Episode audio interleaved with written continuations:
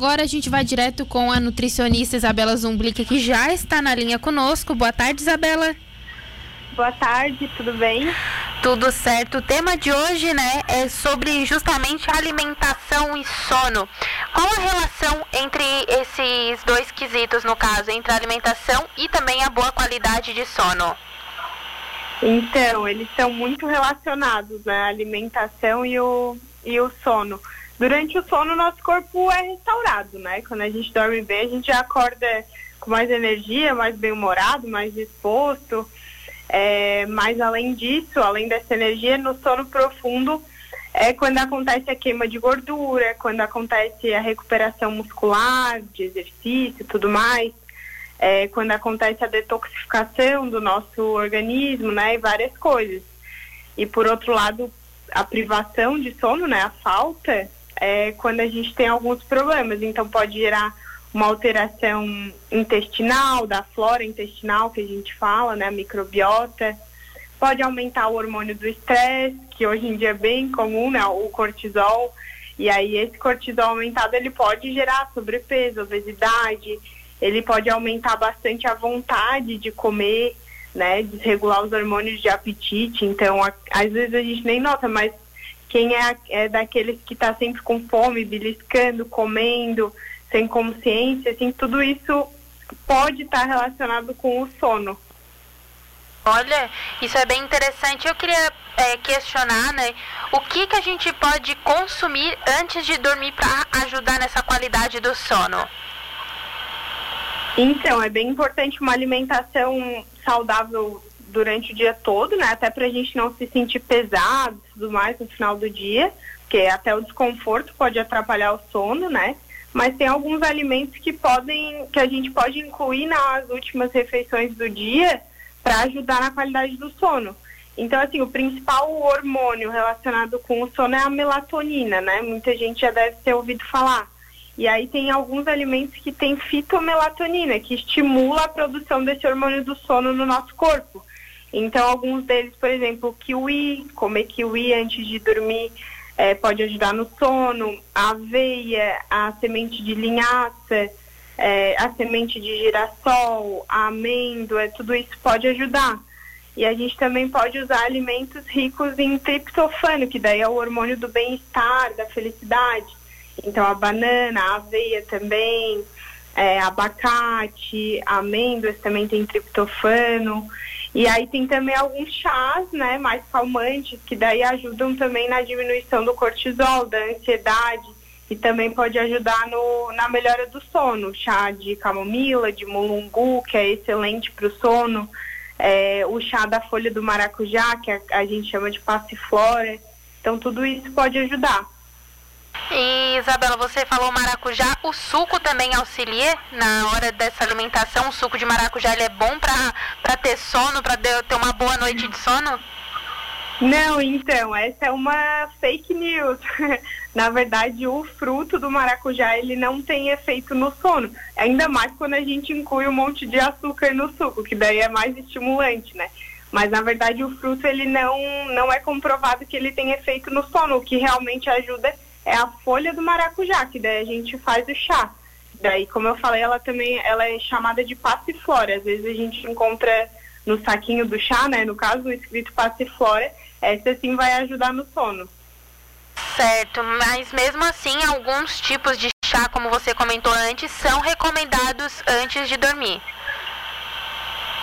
Isso, esses chás mais calmantes, né? Então, o mulungu é um que é muito específico para o sono, ele ajuda bastante.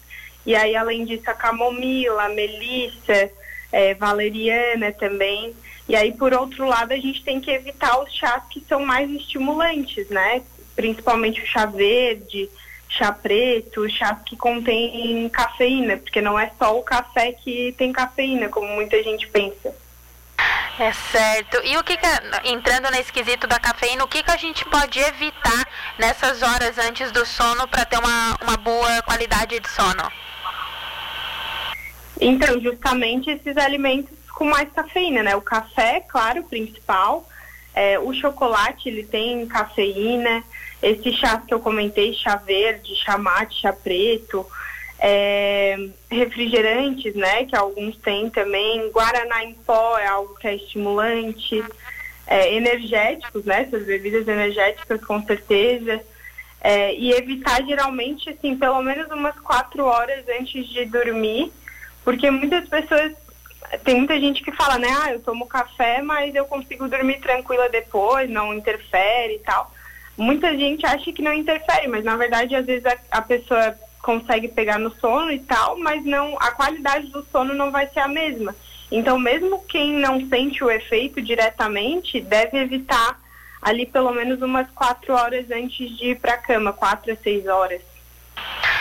Certo. E a gente comentou sobre a alimentação, então o metabolismo ele também afeta esse sono, né? Isso, é, o sono afeta o metabolismo e o metabolismo afeta o sono, digamos assim, por toda essa questão da produção hormonal, né, que de, depende de vários fatores. Então, o nosso metabolismo, ele tem uma organização, né, dos hormônios e até, inclusive, ele é bem sincronizado por, pela melatonina que eu falei, o hormônio do sono. Então, à medida que vai escurecendo, nosso corpo já sabe, por exemplo, né, vai ficando noite, ele começa a liberar melatonina, que é para a gente dormir, e aí de manhã, de tarde, quando a gente acorda, a concentração do hormônio diminui. Então a gente tem que, a nossa rotina, digamos assim, tem que contribuir para essa produção hormonal, né, para ser tudo bem reguladinho. E aí usar esses alimentos que eu comentei, ricos em fitomelatonina, e é bem importante também ter uma regularidade nos hormônios, no, nos horários de dormir, de acordar, manter o ritmo circadiano que a gente chama. E como a melatonina é produzida no escuro, é bem importante ter essa rotina, cuidar ali antes de dormir para realmente apagar as luzes, evitar usar celular, TV, né, essas luzes estimulantes. Certo, Isabela. E além disso, né, a gente gosta, eu sempre comentei aqui, o nosso corpo ele emite alertas, né, de que algo não está bem. Nesse caso, por exemplo, a pessoa que dorme mal, você já falou que a pessoa geralmente belisca bastante durante o dia. Existem outros sinais?